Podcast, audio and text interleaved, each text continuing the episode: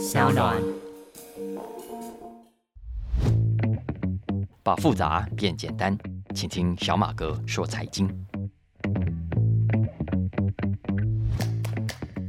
大家好，我是沈云聪，欢迎收听小马哥说财经第十四集的播出哦。现在已经八月底了，八月底快结束了，马上就是九月了，时间过得好快哦。那这几个礼拜的国际财经焦点又回到了股市上，而且不只是股市哦，债市啊、外汇啊、比特币啊，这两个礼拜全都吓傻了。那如果你这两年才开始投资，才进来市场的新手，我猜想你今年还蛮难熬的。到目前为止啊，你可能去年赚的还可以，可是今年上半年就都吐回去了啊。今年一到六月，美股都跌得很惨，纳斯达克跌掉三分之一，标准普尔五指数也跌到了两成多啊。然后呢，七月开始，我们看到这只熊市的熊好像又突然睡饱了，一下子大涨了超过二十趴。所以呢，很多上半年很闷的散户，我觉得哇，好像翻本的机会来了哦。然后就觉得好像真的有分析师出。来说哦，牛市来了，牛市来了，经济要好转了，联准会不用再升息了，股市又要喷啦，所以大家都很期待啊。结果没有想到，上个礼拜五，美国联准会主席鲍威尔在怀俄明州的央行年会上谈话的时候，就提到，他认为美国的通膨还没有过去，也就暗示了他势必还要再继续升息才可以啊。所以美股就这样吃了泻药一样，一泻三千里啊，搞得全球股市跟着哀鸿遍野，一堆的人傻眼。大家可能有点奇怪，为什么鲍威尔他只是暗示升息而已啊？那下一次升息其实是九月中以后的事情啊。那股市现在就摔成这个样子，所以这一集我就来跟大家聊一下，在通膨下升息会带来什么的影响。那升息会造成股价重挫的主要的原因是因为第一，当利率升高，老百姓会更舍不得花钱嘛，经济的需求面就会受到影响。再来，第二，当需求面受到影响，企业的获利也会受到牵连。所以接下来你会看到很多企业会下修它原本预估的获利，然后呢，股价的预期心理也会偏向保守跟悲观。所以在这种情况下，股市很难好得起来的啦。尤其是那些过去标榜成长类的股票哦，那去年呢乱涨一通之后，今年肯定也会出现大幅度的修正。这是这种行情下没有办法的事情，你再怎么样想要赶快翻本也没有用。所以上个礼拜五，鲍威尔的谈话，你会觉得给大家浇了一大盆冷水。但是话说回来，如果大家过去一直有在收听我们小马哥说财经，我想你对鲍威尔的谈话内容肯定不会感到太意外。你会对这两个礼拜来的股市跟债市的表现呢，也一定不会觉得太大惊小怪。为什么呢？因为第一，我们在《经济学人》特别集里面曾经就提醒过大家，没有错，七月以来股市表现还可以，但是呢，现在的美股还在熊市当中，大家不要被那头假的牛给骗了啊！因为这两个月来你看到的，其实是一头假牛真熊的行情啊！你不要被眼前短期的几个总体经济数字给误导，然后就很乐观的以为最坏的时间已经过去了。第二。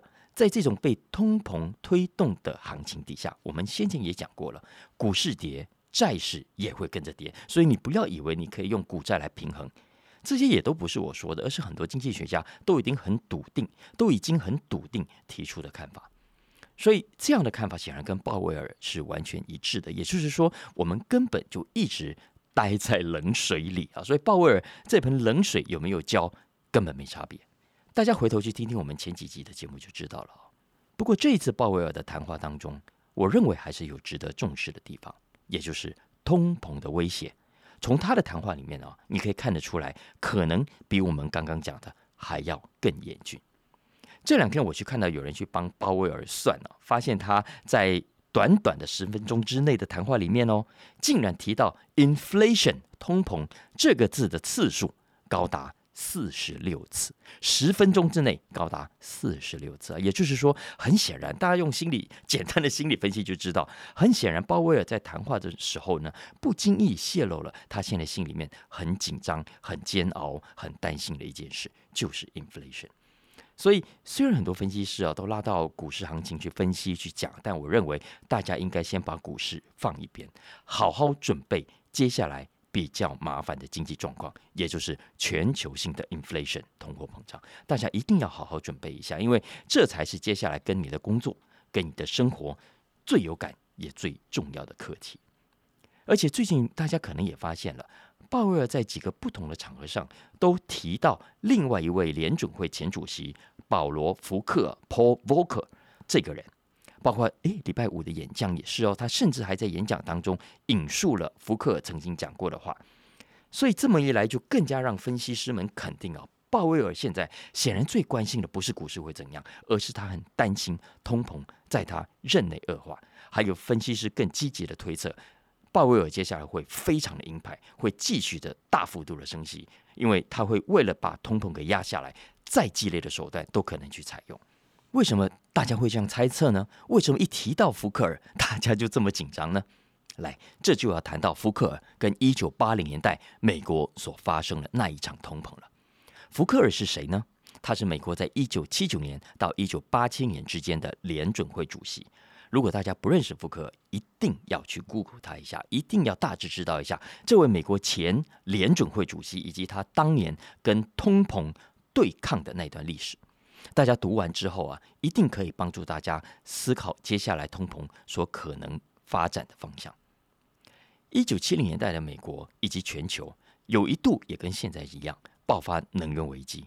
美国那个时候就受到了很大的影响，物价一直涨，通膨率啊都是两位数字，最高就十三、十四帕左右啊，搞得很多的家庭几乎活不下去。但是当时刚开始的时候，美国联准会也不敢太急，他也不敢太乱升息，因为怕升息太猛了，企业受不了。就像我们刚刚讲的，你一旦开始升息，企业的借贷成本会变高啊，老百姓买房子啊的房贷、买车子的车贷也会加重啊，所以重到买不起的时候，车子卖不掉，房子也会没人买。建商就会倒闭，很多人就会失业，然后呢，股牌就会一张一张的就这样倒下去啊。可是呢，如果联准会不赶快采取行动，一拖再拖的结果就是物价会一直涨啊。我们现在年轻的一辈都没有经历过那种急促的通膨的时代，所以都不知道那种恐怖的感觉。我还记得我小时候家里啊，附近的杂货店老板，他几乎每个礼拜的进货成本都会比前一批更高，然后呢，他挂出来的牌价每个礼拜都要擦掉重写。很多东西你今天没买的话，隔几天去价格又更贵啊！所以我记得有时候我妈妈就会说：“啊，今天既然去了，就多买一点。”或者有时候老板就跟你提醒说：“我跟你说，我下一批货来，价格又要涨了，你今天如果需要，可以多买一点啊。”所以你想想看，如果是收入不高的家庭，哪里受得了？所以后来啊，前美国总统卡特他就任命了福克尔来当联储会主席，然后福克尔认为长痛不如短痛。他应该要赶快把利率给调高，把银根给抓紧，把通膨给打下来再说。所以当时哦，在福克带领的期间，利率哦一直调高，一直调高，很多老板气死了，你知道吗？都不断在媒体放话，然后呢跑去国会，跑去白宫，想办法跟卡特说：“哎，你赶快把它换掉了，降下去我们都要死掉了啦！”尤其是很多的银行还有建商。大家知道吗？利率这么高哦，很多新盖的房子是根本卖不掉的。银行呢要借钱出去也会非常的困难，所以当时很多银行很气，很多建商啊，甚至激烈到什么呀？他们搬着棺材去福克尔的办公室门口去联准会抗议啊。不过当时也有很多老百姓很听福克，因为他们知道利率这么高是对国家经济非常大的伤害，对他们家庭的所得也是非常大的伤害。所以呢，也有人发起减卡运动啊。什么叫减卡运动？把信用卡给减掉，然后呢退回去。他们下定决心啊，要减少消费。那可以想嘛，这次会不会让更多银行跟企业 keep 部分 都所以都觉得这就是福克而害的啊？可是。可是当时的福克非常有 guts，他没有妥协，他很清楚知道自己在干嘛，所以他很带 guts，跑去跟银行，跑去跟建商，跑去跟那些抬棺材抗议的人说：“没有错，我知道你们现在很惨，这我完全明白。但是，请给我一点时间，请相信我，等到呢我把通膨控制下来，经济恢复稳定之后，所得恢复成长之后，你们会有卖不完的房子，你们会有做不完的生意。”这就是当时福克的做法，所以果然后来在福克尔的坚持之下，美国咬紧牙关度过了危机，通货膨胀率从当时的十三趴、十四趴，慢慢的、慢慢的降到了个位数。福克尔呢，也从此成为美国联准会历史上的英雄。再加上他为人真的很正派，诶，他很高诶，他我如果没有记错，好像一百九十几公分哦，等于是职业篮球员的这个身材了哦。但因为他非常的正派。所以他一辈子呢，都受都受到美国金融界的尊重。我我在昨天上传的《经济学人》特别集里面有谈到一个关于通勤的话题，有没有？其实这篇文章里面，我昨天没有细讲，里面就有提到福克尔，因为呢，福克尔当时虽然官做了这么大，联准会主席喽，有没有？大家都尊称他叫主席先生，可是呢，他还是过着非常简朴的生活。他从纽约到华府去上班啊，都是搭一般舱等的交通车，没有搭什么特别的交通车，商务舱、什么贵宾舱，也没有搭什么私人的有司机接送的车子。他在两个城市，在华府、在纽约活动啊，他也不靠轿车接送，而是自己搭公车。大家可以想象一下，这是不是为公务员立下了非常非常好的典范？因为福克知道，他所搭乘的公务车，他所消耗的汽油，他所要给的司机的薪水等等，都是明知民膏。他认为不应该用老百姓的钱来满足自己的生活享受。所以，《经济学人》这一期啊，就特别语重心长写了这么一段话。他说呢，在我们这个贪婪很好、豪华轿车、私人飞机更好的年代，为了守护国家的钱而生活简朴，福克尔的例子啊。传达了强烈的讯息。我想这也是为什么福克尔这个人一辈子受到美国政坛跟金融圈的敬重哦，所以大家也都尊称他叫主席先生。我为什么会对他这么了解呢？因为福克不但是我的偶像，而且一年多前我也很荣幸的曾经替他老人家出版了回忆录。这本书的书名就叫做《主席先生》。大家有兴趣哦，欢迎去找他的回忆录来看，看看福克当年是怎么样去跟通膨搏斗，怎么样去对抗来自政坛啦、来自企业啦、来自银行的压力，然后他最后很有 guts 的，成功的把美国的通膨给压制下来。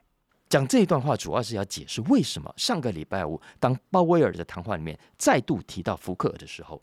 资深一点的分析师都会回想起当年福克尔的故事，然后呢，大家如果读了当年福克尔跟通膨的那一段历史，我相信你现在一定不会贸贸然的对接下来的行情过度乐观。为什么？因为第一，这是一场长期抗战。鲍威尔在礼拜五的时候就说的很明白了，他说：“Restoring price stability will take some time。”也就是要恢复价格稳定，需要。多一点时间，注意哦，要多一点时间。但他没有很具体讲多多，可是分析师们基本上不会太乐观。而且呢，如果当年福克尔的经验是可以借鉴的，那么也意味着接下来无论鲍威尔怎么做，结果哈，老实说，我必须很悲观的说，只有大坏跟小坏的差别。首先，如果鲍威尔动作太慢了，他没有处理好。国家的通膨就一定会失控，物价呢会飙到难以想象的地步，这个叫做大坏，到时候要收拾也会更加的棘手。相反的，就算鲍威尔接下来把心一横，要学福克尔吃了秤砣铁了心，要一直升息直到通膨控制下来，那么虽然物价可以稳住啊，经济老实说也剩下半条命了啊，景气的衰退在接下来这段时间恐怕是难以避免的，所以这叫小坏。为什么叫它小坏呢？主要是因为当通膨控制下来之后啊，买气就会慢慢的回来。那我们从那一天的谈话听起来，鲍威尔很可能采取的会是后者，因为他也说联准会现在需要 forcefully 的采取行动，让供需取得更好的平衡才行。注意哦，他特别用了 forcefully 这个字啊，所以外界的解读是他会非常的强势。未来一年看利率会以更快的速度调升，所以啊，听鲍威尔的话，大家要有准备，至少要有心理准备。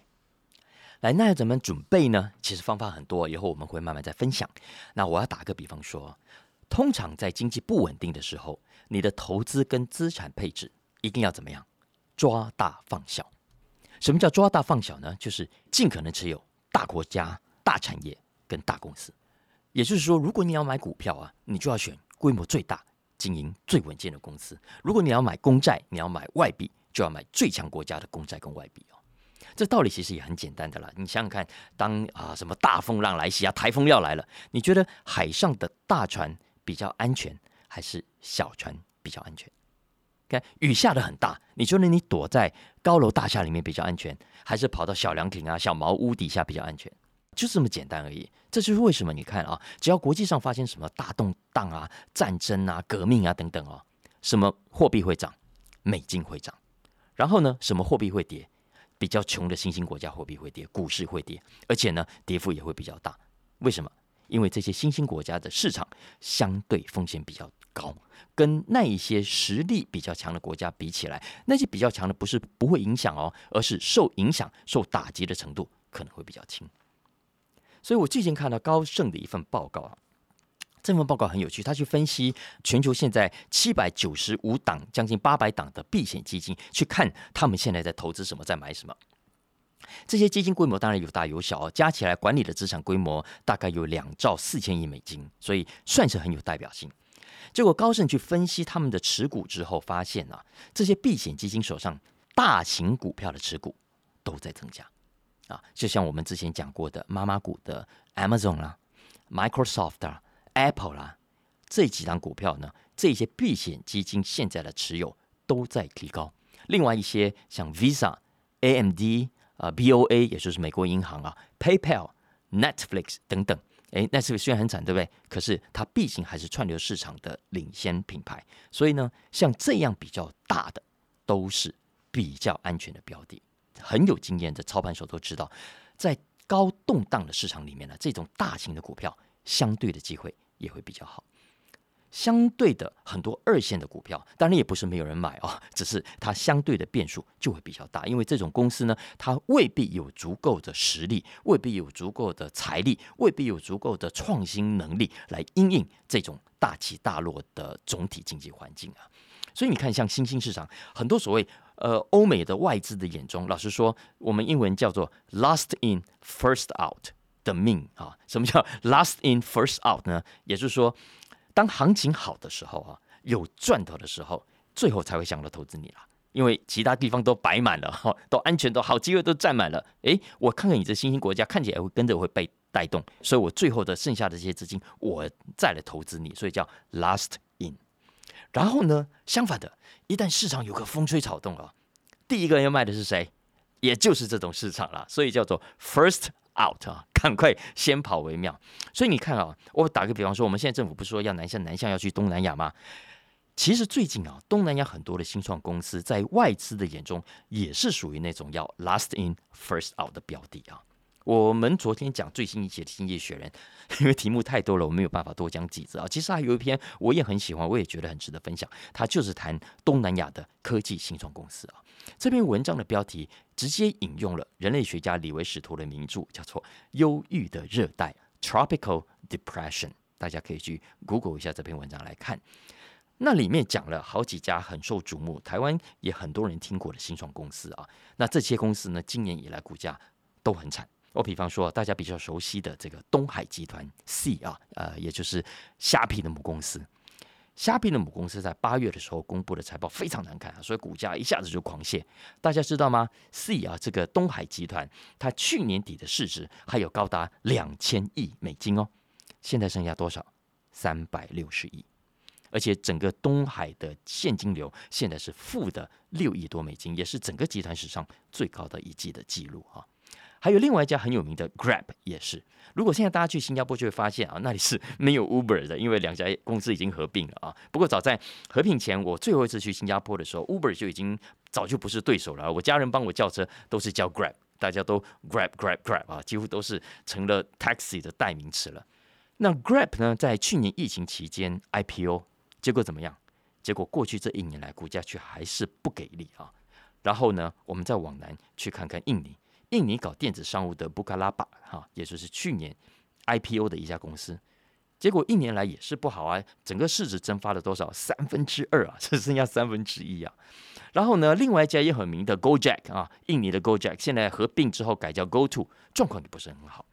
所以说，你看看这几家在台湾、在全球、在欧美的市场算是知名度很高的东南亚新创数位公司啊，虽然还是很多人看好，可是要经营起来并没有那么容易，尤其在市场呃这种行情底下，你要吸引资金进来，真的没有那么简单的事。没有错，很多人都说东南亚的人口很多，加起来将近七亿啊，六亿八千多万，如果没有记错的话，那几乎可以跟印度啊、中国。平起平坐，但还是差一差了好几亿啊！但是已经算非常可观了。可是不要忘了，你要跟印度比，人家印度是单一国家耶。你要跟中国比，中国也是单一国家，可是东南亚呢，却是好多国家的统称啊，所以各自有各自的政策规定、盘算等等。企业真的要到这个区域来，老实说，我觉得没有那么容易搞。所以这些新创呢，它需要一直烧钱，它需要更长的时间去培养客户，它需要更长的时间去跟各国的政府周旋才行。所以，如果你是这些公司的股东，你的耐心不够，你很容易就会跑掉的。不过话说回来，也幸好了，东南亚有这么大的人口当基础，再加上地理位置上呢，它离中国不算远，离印度呢也不算远。然后这些年来，我们看到它的人才品质也越来越高，所以呢，欧美这些资金呀，也还是愿意投入东南亚的。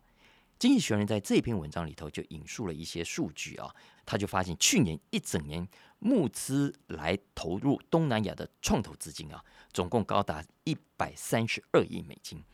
这是去年啊，今年呢，到目前八月底为止也有八十几亿，所以算是还不错的，算是还不错的。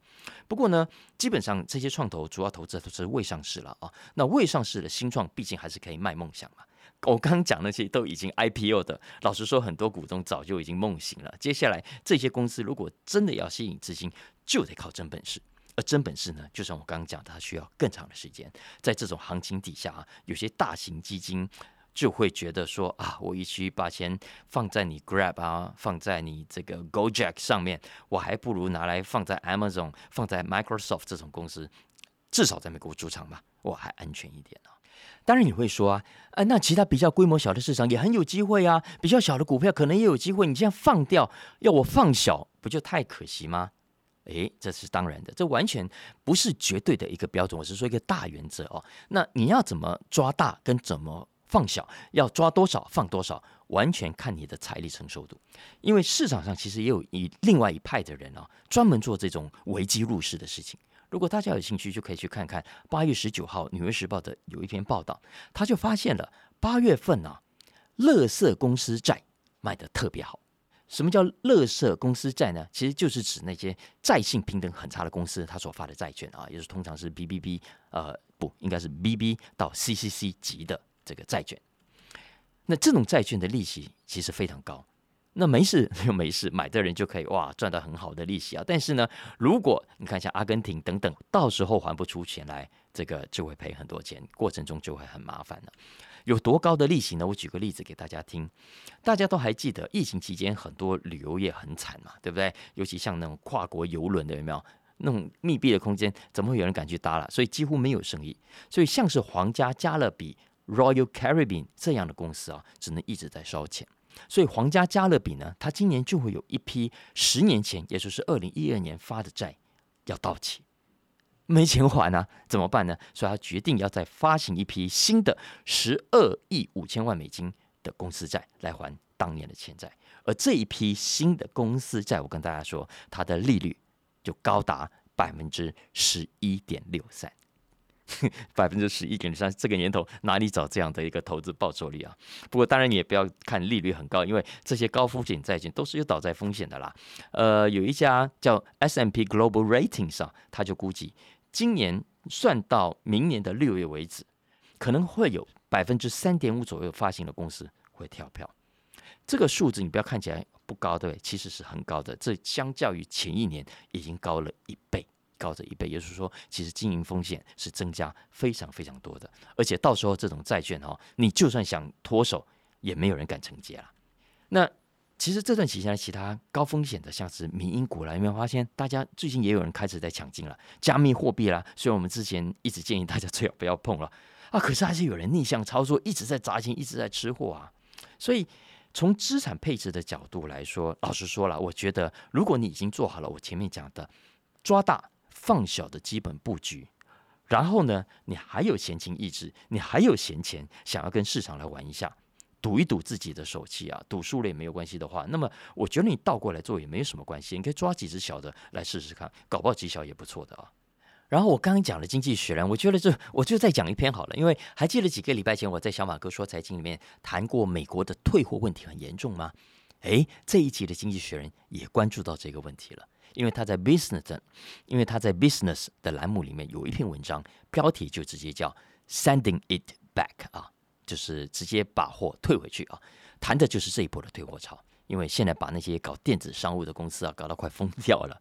因为上次我就讲过了，美国线上购物的两千两百亿美金的市场当中，平均每年呢都有百分之二十左右，五分之一左右哦被退货，而且这还只是平均数。如果是服饰类的啦、鞋类的，我告诉大家，退货率会高到更吓人。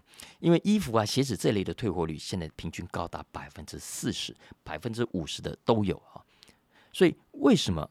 会这样，我想大家都可以去想象得到，买错 size 啦，颜色不对啦，等等啊。然后有些人还有故意穿一穿又拿回去退的哦。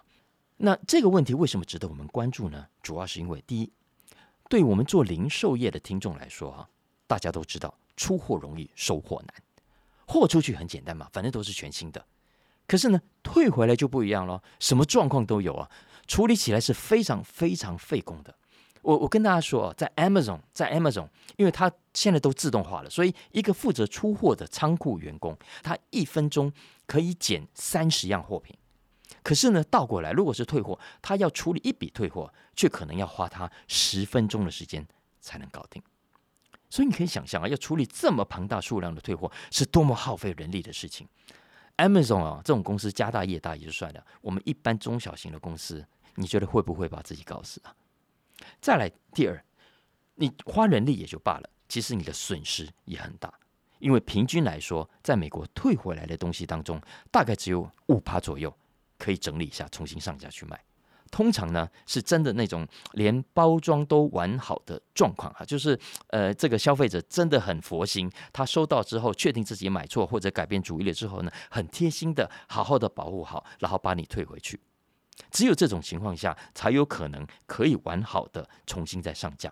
其他百分之九十五，要么丢掉，要么就只能很便宜的批给二手业者，或者我上次说的 liquidators 啊，这种专门收呃旧货的，然后放到 outlet mall 上去卖的这种业者啊。平均来说，美国的零售业啊，这种一件五十块钱美金的东西，最后业者只能拿回百分之三十左右。有时候可能更低，所以你想想看，如果这个东西的成本是超过两成、超过三成的话，你是成本是四成或者五成，你可以想象你就是赔钱的，你就是赔钱的。所以现在很多的这种 e-commerce 的业者都在伤脑筋，都在想办法要减少退货所带来的损失。所以经济学人说，现在最常用的一招呢，就是开始收退货的运费。你看，以前因为这些业者说巴不得你赶快多买一点嘛，所以多退一点也划得来，所以他们就想办法让你免费可以退货。可是呢，现在想法改变了，所以我们上次有讲过，Zara 啦、Uniqlo 啦，现在开始要收退货费。据说这招是也的确有效，因为有些人发现啊，我还要自掏腰包去退货，算了算了，我就勉强吧啊。再来呢，是美国有些新创业者，他觉得就是那句老话，科技始终来自人人性嘛，所以就想要用科技来解决人性的问题，所以他们要用 AI 来帮业者理货，降低处理退货的成本跟费用。当然，也有业者认为应该回到购买源头啊，也就是打从一开始呢，就尽可能降低消费者会买错啦，呃，买到自己不要的东西的几率啊。所以我觉得这个也是另外一种商机。如果大家有在写软体的话，可以试试看。比方说，Walmart 啊，他现在就在研究用 AR 的技术，让消费者呢在家里就可以把东西给看得更清楚，免得呢看错了、买错了还要再退货。不止 Walmart Amazon 现在也是。Amazon 呢，就是要用 VR 来帮助消费者怎么样试穿鞋子。总之啦，现在的业者都很急着想要赶快找到 solution，否则呢，接下来他们估计啊，景气变得更差，退货的比率还会再更高，那到时候就更加的麻烦了啊。所以，呃，这个新闻跟大家再来分享。不过你如果你问我了，我是非常同意啊，应该要回到源头去解决的。不只是业者，我觉得美国的消费者啊，可能也要重新理解。无条件退货 （Money Back Guarantee） 这项服务的真正的意思，我觉得之所以会出现这种无条件退货的服务，回归到源头，当然是业者很贴心的服务啊，因为他都知道我们自己都是消费者，都知道可能会买错东西的时候，换作是呃这种服务推出之前，以前哈，你看我们我小时候也是一样，要退货是很麻烦的事情哎，老一辈的商家通常都会在门口。这个杂货店门口嘛，贴一张纸，写着什么“货物出门概不退换”，有没有啊？所以如果你真的买错了，想拿回去换，老板要么不肯，要么给你摆臭脸，所以是很麻烦的。所以很多人就只好摸摸鼻子，自认倒霉啊，想办法解决买错的问题，嗯，那转送人啊，或者送去修改啊，有没有？所以以前还有很多这种修改衣服的服务等等啊。所以后来比较贴心的商家就渐渐推出我们现在所熟悉的这种可以退货的服务，然后我们的消费者法规诶也觉得很贴心，应该为消费者来着想，所以现在你买错了，通常都可以很方便的退货，不用觉得太愧疚、太不好意思啊。可是问题来了，现在给你方便啊，老实说不是要让你随便。可以让你方便的退换货，不等于我们就可以在消费啦，在下单的时候很草率、很轻易的就把商品放进购物车，可以想都不用想。我我发现我我以前很多美国朋友真的就是这样啊，真的有这种倾向。他们在买东西的时候，怎么说？好听一点讲叫做阿莎利，很豪气啊。其实讲难听一点，我觉得根本就是很 sloppy、很草率、很没有经过大脑，然后很浪费啊。往往一笔订单下来呢，都会让他们花好多钱啊。老实说，我以前年轻的时候也不懂这个道理啊，所以我常常有一种想法，是觉得啊，退货反正是我的权利嘛，是你自己说 money back guarantee，no question ask 啊，那那我就给你退嘛，反正你是这样承诺，我你敢做就要敢当，所以退货我退的理直气壮啊。不过后来我这种新闻看多了，然后加上有长辈提醒说，慢慢讲的就比较多，我就比较懂得这个刚刚讲的这个给你方便，不是要让你随便的道理啊。你就像你看公共厕所啊，不是有提供卫生纸吗？那就是给你方便，让你在厕所里面有卫生纸可以用，但不等于你就可以随便，你就可以无限量的带回家啊！你住饭店也是一样啊，有人帮你打扫，有人洗床单，有人倒了是，不等于我们就可以把房间搞到乱七八糟的退房，有没有？所以我觉得退货这件事情也是一样，我觉得业者给我们方便的退货，老实说不等于我们就可以草率的消费。为什么呢？因为第一，如果我们啊草率的消费。会造成很多的退货。我们刚刚讲了整个退货的过程，你如果想想看，你就会知道这是一个很浪费、很糟蹋东西、就偷贼的行为了啊！所以本来一件好好的产品、好好的新东西，本来可以给别人拿去用的，可是就因为我们自己乱下单，害的这个东西最后可能面临被销毁的命运。过程中呢，还要浪费很多的工人、很多的生命来帮我们处理退货啊。第二个，就算哦，哎，我们买来不退货，对不对？我敢说，我们这种 草率的消费心理买出来、买回来的东西，一定很多多出来的啦，是多花钱的啦。你只是多让 Walmart 啊、让 Amazon 啊、让 Target 啊的这个业绩增加，然后让你自己存款就像不知不觉的浪费掉了，你不觉得很可惜吗？啊，所以这是我我觉得啦，我自己呃反省之后啊，我觉得当我不会想到轻易退货的时候，哎，我自己下单会更谨慎，有些东西我还真的就会。算了算了，我干脆不要买了啊！所以真的建议大家购物的时候小心一点，谨慎一点，否则呢，吃亏的可能最后还是我们自己。以上就是我们这一集的小马哥说财经，那欢迎大家帮我定下订阅。评分五星，更重要的是帮我分享给大家的亲朋好友，大家一起来收听哦。那大家如果有其他相关的需求，大家如果其他相关的需求，也欢迎透过文字来讯息里面的相关粉砖连接来跟我们互动。下个礼拜见喽，拜拜。